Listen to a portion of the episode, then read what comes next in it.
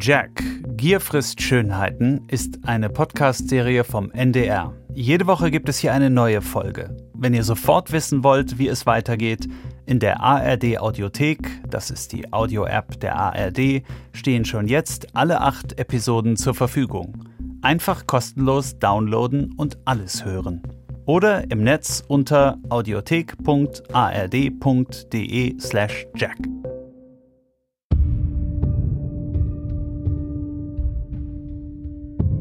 Auf die Nacht, auf offene Schlafzimmerfenster.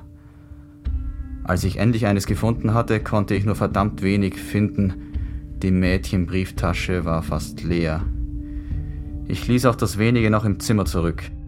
1973, so könnte es gewesen sein. Ein Mann ist auf dem Weg nach Salzburg. Er braucht Geld. Beim Arbeitsamt haben sie keinen Job für ihn. Also wartet er. Aber nicht mehr auf Arbeit, sondern er lauert. Im nächsten erwischte ich ein Mädchen beim Umziehen. Dann ging sie ans Ufer hinunter und setzte sich hin. Ihr halbnackter Körper hatte meine anderen Gedanken verdrängt. Mein Hirn klatschte in die Lenden. Das Mädchen nennt Jack Unterweger in seinem Roman Fegefeuer Maria und er erwähnt, dass sie aus Jugoslawien stammt. Die Frau, deren Mord August Schenner 1973 untersucht hatte, hieß Marica Horvat. Auch sie war Jugoslawin und ihre Leiche lag am Ufer eines Sees bei Salzburg. Zehn Jahre später besucht Schenner Jack Unterweger im Gefängnis, um ihn noch einmal zu dem Mord zu verhören. Schenner ist sicher, dass Unterweger auch Marica getötet hat. Doch der streitet alles ab und macht sich lustig über den längst pensionierten Polizeiinspektor, der von dem Fall nicht lassen kann. 1983 ist Unterwegers Jahr, das Jahr, in dem sich alles für ihn wendet. So siegessicher ist er, dass er in Fegefeuer sogar auf den Mord anspielt, für den er nie angeklagt wurde. Jack. Gier frisst Schönheiten. Podcast von Malte Herwig. Folge 4. Kindheit unter Qualen. Der Schmäh, was da in dem Buch drin ist, das ist eine reine Sauerei, was er da reinschreibt. Ich habe schon gesagt, 80, 90 Prozent ist Eisverlogen. Das ist ja alles Schmäh. Ist ja alles Schmäh. Das wird schon so sein gewesen, wie der Buch das schreibt, nicht wahr? Weil von irgendwo her muss er es ja nehmen, aber das kann er nicht hat, der erfinden. Das gibt, dafür, das nicht. Österreich Mitte der 80er Jahre. Der verurteilte Frauenmörder Jack Unterweger ist mit seinem Roman Fegefeuer berühmt geworden und spaltet das Land. Die einen glauben ihm kein Wort. Die anderen sind überzeugt vom schonungslosen Realismus, mit dem er von seiner Kindheit und Jugend in ärmlichen Verhältnissen erzählt. Und so fing alles an. Jack Unterweger wurde am 16. August 1950 als Besatzungskind in Judenburg geboren. Der Vater unbekannt, von der Mutter weitergegeben an ihren angeblichen Vater, wurde Jack Unterweger in der Folge herumgereicht, ohne zu Hause von Schlägen versorgt. Das ist ja alles Schmäh. Das ist ja alles Schmäh. Der alte Mann, der hier schimpft, wurde 1985 vom ORF in Unterwegers Heimat interviewt. Und heute? Ich möchte mir selbst ein Bild machen und Menschen finden, die Unterweger als Kind kannten. Damals in den 50er Jahren, als er noch Hansi gerufen wurde und beim Großvater in einer Holzhütte in einem abgelegenen Tal aufwuchs. Also habe ich mich in Wien in den Zug gesetzt und bin nach Kärnten gefahren, in der Hoffnung, dort auch nach 70 Jahren noch Zeitzeuginnen zu finden, die mir von diesem Hansi erzählen. Denn Unterweger ist zwar auf den Namen Jack getauft und so steht das auch in seiner Geburtsurkunde, aber als kleinen Jungen haben ihn alle nur Hansi genannt. Am Bahnhof von St. Veit an der Glan holt mich Ingrid Sabitzer-Witztum ab. Wir haben uns über Facebook kennengelernt.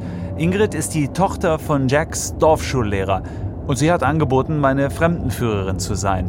Ohne Auto kommt man im Wiemitztal nirgendwo hin. Und ich möchte unbedingt die alte Keusche sehen, in der Jack Unterweger angeblich aufgewachsen ist. Keusche, das ist noch so ein österreichisches Wort. So nennt man in Kärnten einfache Bauernhäuser aus Holz.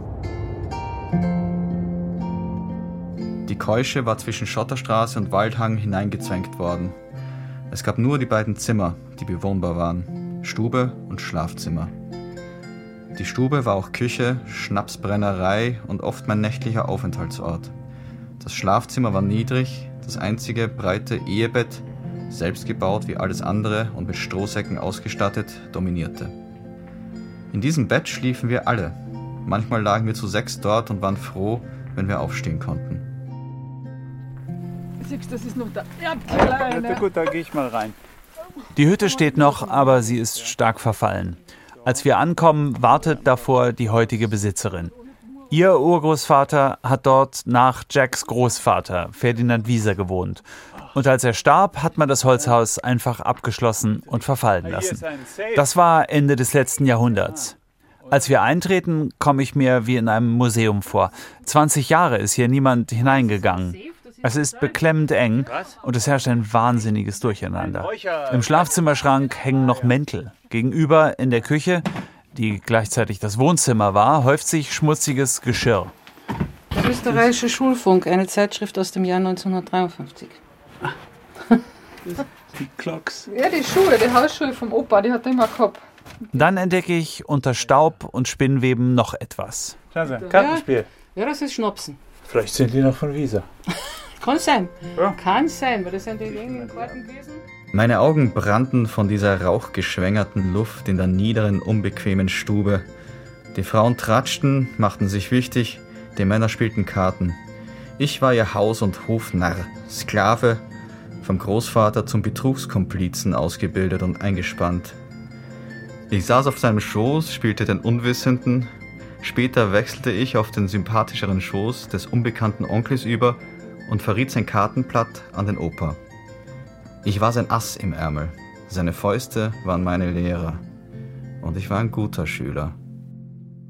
Jacks Großvater ist die alles überschattende Figur in der Kindheitserzählung von Fegefeuer.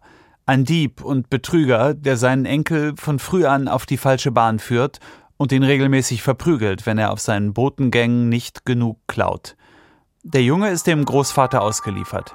Jack hat seinen Vater nie kennengelernt und die Mutter hat ihn nach der Geburt zurückgelassen. Er ist ein ungeliebtes, einsames Kind, wie es im Buche steht. Vom Erzeuger wurde nur der Name bekannt. Der GI kam aus Triest, zu Hause war er in New Jersey. Vielleicht gab er dafür begehrte Dollars, Trockenmilch und Seidenstrümpfe. Vielleicht war es die große zum Scheitern verurteilte Liebe zwischen dem Soldaten und dem Mädchen, das noch zu jung und mittellos war, um mir Mutter zu sein. Bei meinen Recherchen treffe ich auf zwei Frauen, die sowohl den Großvater als auch Jack damals erlebt haben. Die war zuerst, die hat so Freude gehabt mit dem Kind. Er war, er war ein lieber Bub, wirklich. Er war ein hübscher Bub. Die eine ist Charlotte Auer. Ihre Mutter Maria war die Lebensgefährtin des Großvaters und eine Zeit lang eine Art Ziehmutter für Jack. Und sie hat wirklich eine Freude gehabt. Aber wie gesagt, wie nachher später, eh wie er in die Schule gekommen ist, hat es angefangen eigentlich. Er wollte halt überall glänzen, alles kriegen. Aber wenn er das nicht gekriegt hat, dann hat er also halt das Gegenteil eingerichtet. Gell? Er wollte glänzen. Er wollte über der Erste sein. Der Beste. Der Gescheitste. Er war nicht dumm. Ingrid Sabitzer und ich suchen eine Weile nach Charlotte Auer. Wir fragen uns von Dorf zu Dorf durch, bis wir vor einem großen Einfamilienhaus stehen. Die alte Dame ist spontan zu einem Gespräch bereit und lädt uns auf die Terrasse ein. Unterwegers Großvater nannten übrigens alle den Körbler, weil er als Korbflechter arbeitete. In Fegefeuer beschreibt Unterweger ihn wie ein Ungeheuer aus einem bösen Märchen. Auch der Großvater war noch nicht alt, kaum 50, aber er war Frührentner, Invalid. Nicht krüppelhaft, nur sein rechtes Auge tränte pausenlos, sein rechter Mundwinkel hing bis zum Kinn hinunter und Speichel sammelte sich dort zum ekligen Schleim. Nein, nicht so, so arg war es nicht. Wenn er tobte oder besoffen war, was schon wieder eine Art von Dauerzustand darstellte, tropfte die schleimige Masse unkontrolliert zu Boden. Nein, nein, nein, nein, nein, nein, nein, das ist übertrieben. Auf seine Kleidung, auf die nackte, stark tätowierte Brust. Na, war er nie. War er nie tätowiert. Saß ich als Komplize auf seinem Schoß in meinen Nacken. Nein, der Wieser war nie tätowiert. Nie. Es stimmt schon, es- der Mund war ein bisschen schräg, aber sonst. Die Leute haben so viel geredet, es hat nicht alles gestimmt. Er war, war nicht der Beste, aber auf der anderen Seite muss man auch recht geben, er war nicht das, was ihm nachher hinten noch nachgestellt haben. Also, was der, was der Unterweger geredet hat, dass es nie ein Klopapier gegeben hat oder was. Das stimmt schon. Aber bei uns hat es überhaupt kein Klopapier gegeben. Da ist eine Zeitung, die ist aufgeschnitten worden und die war am, am, auf der Toilette draußen.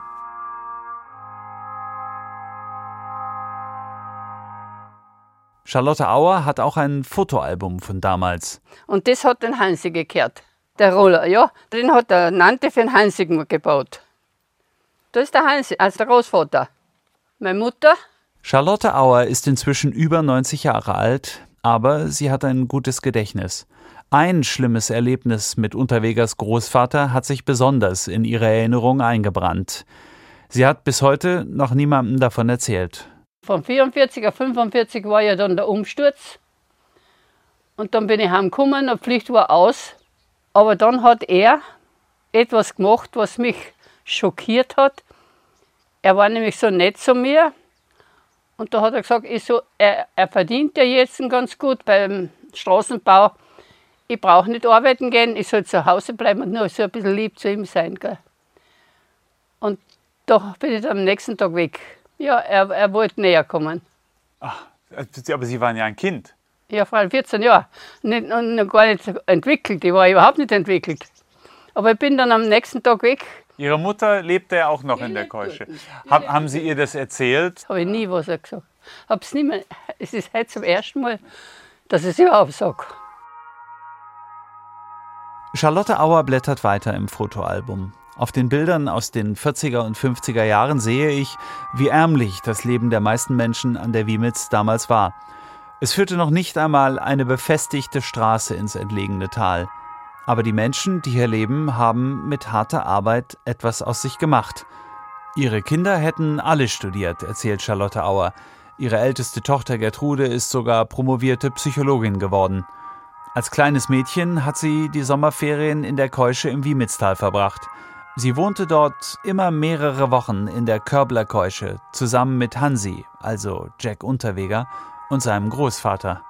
Ich habe sogar ein Foto auch irgendwo, wo er mit, mit meiner Tochter drinnen ist, mit meiner Eltern, mit der Gertrude. Die haben sich aber gut verstanden, die zwei. Aber ich glaube, sie hat aus diesem Grund Psychologie studiert, weil sie das, das alles mitgemacht hat und nachher, weil sie dann gesehen hat, was daraus geworden ist. Ich glaube, das hat sie, das hat sie deshalb so gemacht. Ein paar Tage später treffe ich Gertrude Hofkirchner in Wien. Wir suchen uns zwischen den Marktständen auf dem Karmelitermarkt einen freien Tisch. Dann beginnt eine Reise in die Vergangenheit, die Gertrude Hofkirchner ziemlich aufwühlt. Anders als ihre Mutter hat sie nur wenige detaillierte Erinnerungen an die Zeit, die sie mit Jack und den beiden Erwachsenen in der Körblerkeusche verbrachte. Aber auch sie hat eine traumatische Erfahrung aus ihrer Kindheit. Eine Erfahrung, die sie mit Jack Unterweger verbindet.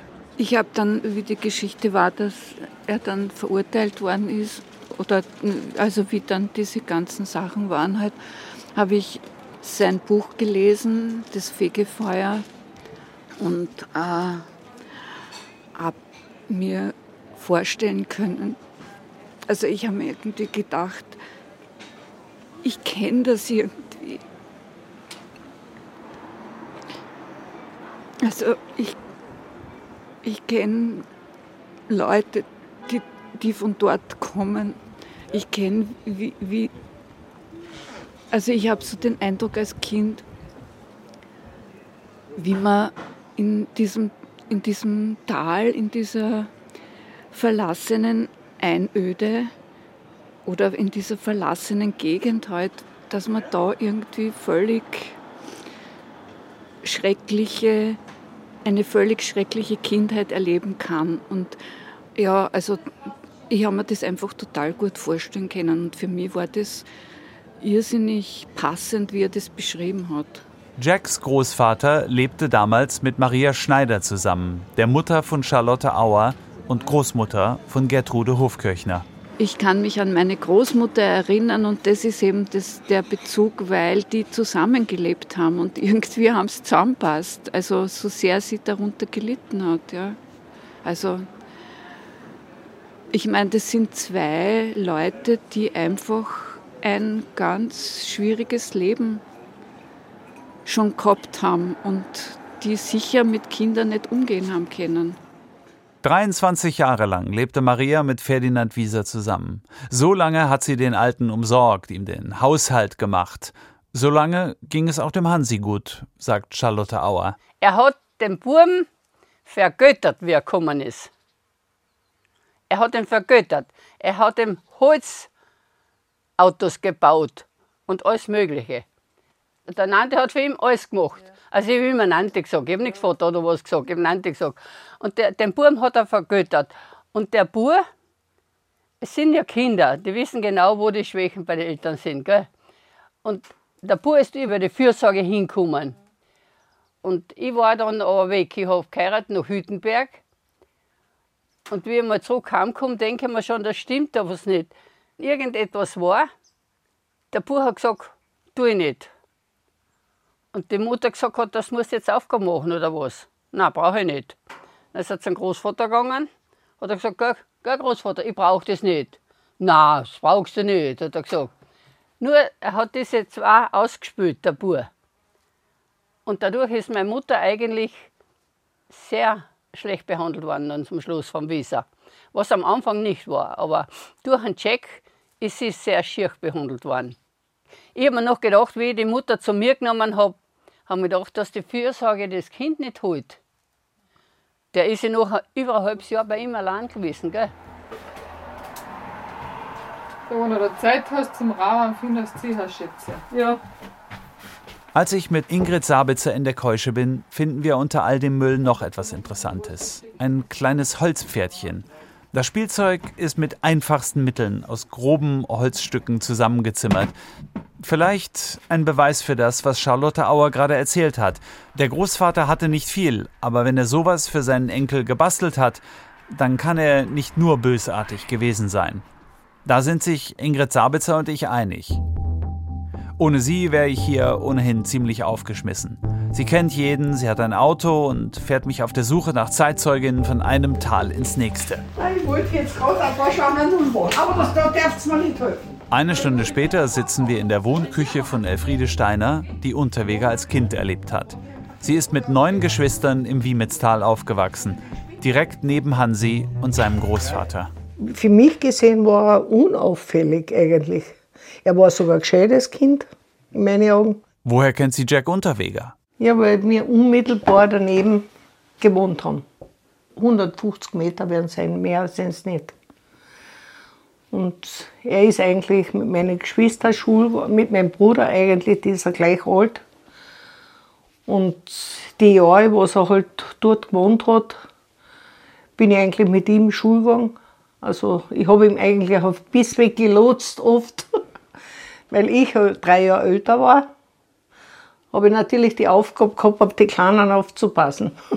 Es kommt öfter vor, dass der Hansi rüberläuft zu Elfriede und ihrer Mutter, auf der Flucht vor dem wütenden Großvater. Ich weiß nicht, wie er einmal geholt hat, den Buben drinnen, aber der Bub ist ja abgehauen von ihm. Da wird er was, entweder hat er was angestellt, was man nicht weiß, aber und die, der hat sich ja schützend hinter die Mutti gestellt und die Mutti ist dazwischen gegangen und hat dem einen alten auch mal wirklich die Leviten gelesen. Kannst du dir meine Mutti auch vorstellen, gell, wie die das gesagt hat. Die hat im Beinhard die Leviten gelesen und die hat da wirklich gesagt, also so, ich zeig die an, alles mögliche, hat sie gedroht. Und, aber ob es geholfen hat, ich glaube halt nicht, dass es was geholfen hat, weil sie hat dann nachher eigentlich mit denen aufgehört, weil sie gesagt hat, sie schadet dem Buben eigentlich nur damit. Weil was er noch wirklich tut mit dem Buben, das weiß er noch wieder nicht. Ein Großvater, der seinen Enkel erst vergöttert und später verprügelt. Irgendwas muss geschehen sein in der Zwischenzeit. Ferdinand Wieser war ein cholerischer Alkoholiker, der zu Hause Angst und Schrecken verbreitete. So viel ist schon mal klar. Aber solange Charlotte Auers Mutter Maria noch im Haus war, scheint Hansi sicher gewesen zu sein. Doch irgendwann hält sie es nicht mehr aus.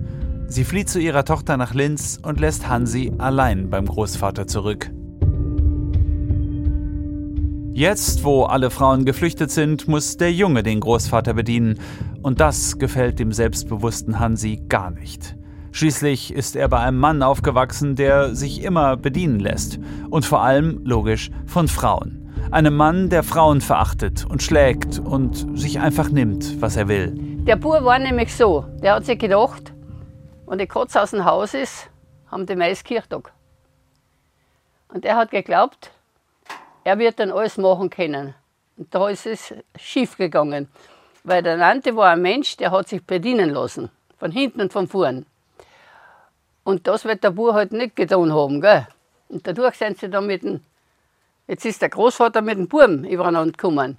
Und da hat er ja ein paar Sachen geleistet. Da hat er was gestohlen, glaube ich, den eigenen Großvater und lauter so Sachen. Da hat es angefangen.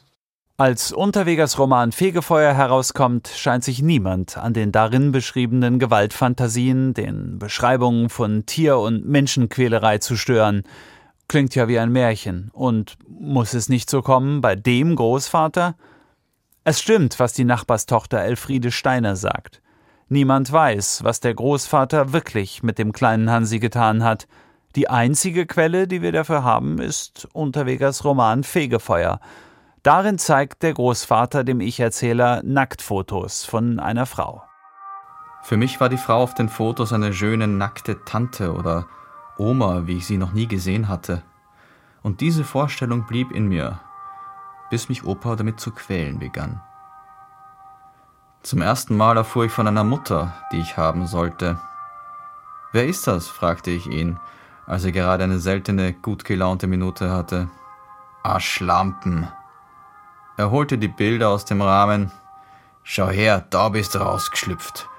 Nur die Schlampen hat keine Zeit für die, noch weniger Geld. Seit Jahren schickt's mir nix. Ich werd's schon einmal finden. Von diesem Tag an waren die Bilder ein Grund für mich, sehr oft allein zu Hause zu bleiben. Jetzt sah ich ihn von meinen Fotos meiner nackten Mutter. Ich hasste ihn dafür und noch mehr für alles andere.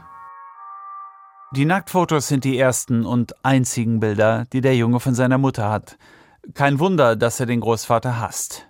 Die ganze Beschreibung der Kindheit klingt irgendwie obszön, wüst, pornografisch, als sei Unterweger inspiriert gewesen von Oskar Mazerat, dem Helden von Günter Grass Roman Die Blechtrommel. Die Wirklichkeit war, wie wir von Charlotte Auer und Elfriede Steiner gehört haben, nicht ganz so spektakulär und vor allem nicht so ungewöhnlich für ein Kind, das damals in armen Verhältnissen in so einem entlegenen Tal aufwuchs. Die Grenze zwischen Dichtung und Wahrheit hat Unterweger auch bei den Fotos von seiner Mutter verwischt.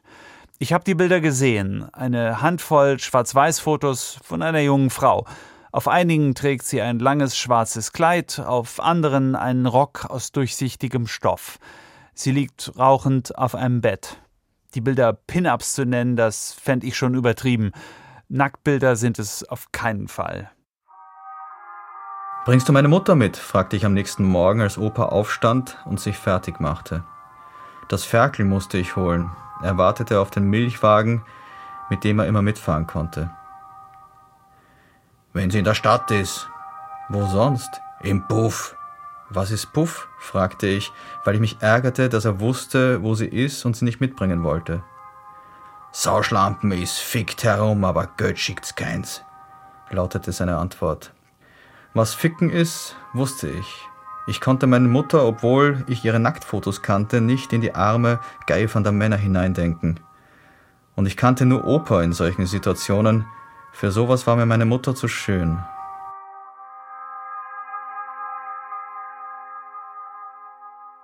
Der Autor von Fegefeuer hat sich dichterische Freiheiten genommen. Klar. Und ich habe mich gefragt, ob Unterweger das meint, als er den Roman einen Befreiungsschlag nennt.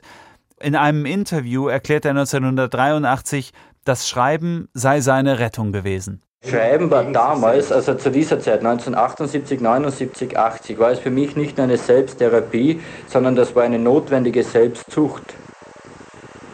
Weil das Fegefeuer äh, ist ja für mich nicht ein Roman, der jetzt da veröffentlicht wird aus kommerziellen oder was weiß ich für Gründen immer oder wie es die Leute sehen, Unterhaltung, sondern für mich war das Fegefeuer auch ein gewisser Befreiungsschrei.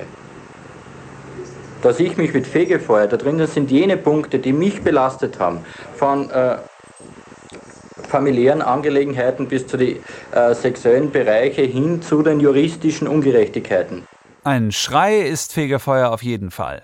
Holt mich hier raus, ruft Unterweger. Was ihn belastet, der Mord an Margret Schäfer, die anderen Taten, sein gespaltenes Ich, all das hat er clever im Roman verpackt und versteckt, ein paar Körnchen Wahrheit drüber gestreut und dem Ganzen die Bedeutung gegeben, mit der er maximal Aufmerksamkeit und Mitleid bekommt. Und natürlich jede Menge Fanpost. Was dein Buch angeht, muss ich dir sagen, die erste Hälfte, wo du über deine Kindheit schreibst, war so schrecklich, dass ich geweint habe. Hatte auch keine schöne Kindheit. Davon später einmal. Aber so etwas hätte ich mir nie erträumen lassen. Das schreibt die 23-jährige Ursula, Prostituierte aus Wien. Sie sitzt im Frauenknast, weil sie ihren Zuhälter in einem Café am Prater erstochen hat. Sie ist nicht die einzige Verehrerin von Jack.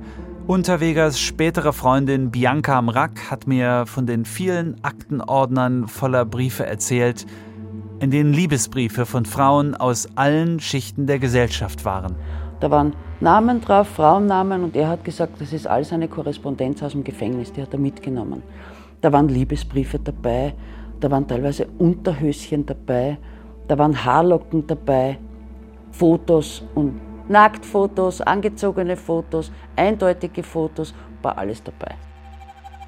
Unter Jacks Brieffreundin sind eine Unternehmersgattin, eine Schauspielerin des Burgtheaters in Wien, eine schwedische Professorin und sogar eine Klosterschwester, die ihr Schweigegelübde bricht, um heimlich in ihrer Zelle Liebesbotschaften an Jack aufzunehmen. Ich hab dein Foto vor mir. Kriegst dein Puzzle auf den Außenspiegel. Vielleicht hast du das gespürt. Ja, Jack, vielleicht geht's dir jetzt auch so, wie es mir gegangen ist, dass ich so neugierig war auf deine Stimme. Das ist so wunderbar, dass diese Offenheit und das Vertrauen so gegenseitig, dass das plötzlich da ist zwischen Menschen. Jack Unterweger wickelt die Frauen um den Finger und nach und nach auch Prominente. Sie alle unterstützen ihn auf seinem Weg in die Freiheit. Doch ein Puzzlestück fehlt noch. In der nächsten Folge von Jack Gier frisst Schönheiten.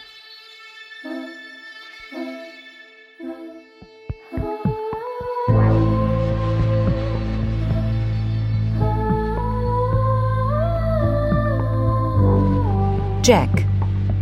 Gier frisst Schönheiten. Folge 4. Kindheit unter Qualen. Podcast von Malte Herwig. Regie Roman Neumann. Technik Sebastian Ohm und Jens Kunze. Redaktion Ulrike Thoma. Koordination Johanna Leuschen. Eine Produktion des Norddeutschen Rundfunks 2022.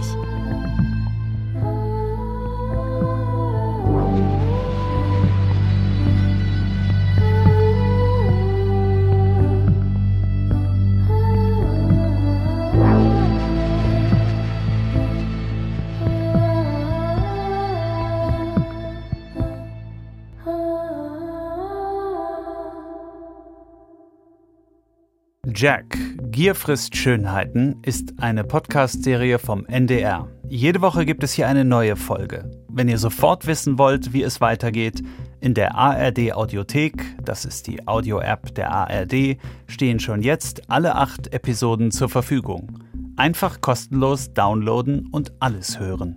Oder im Netz unter audiothek.ard.de slash jack.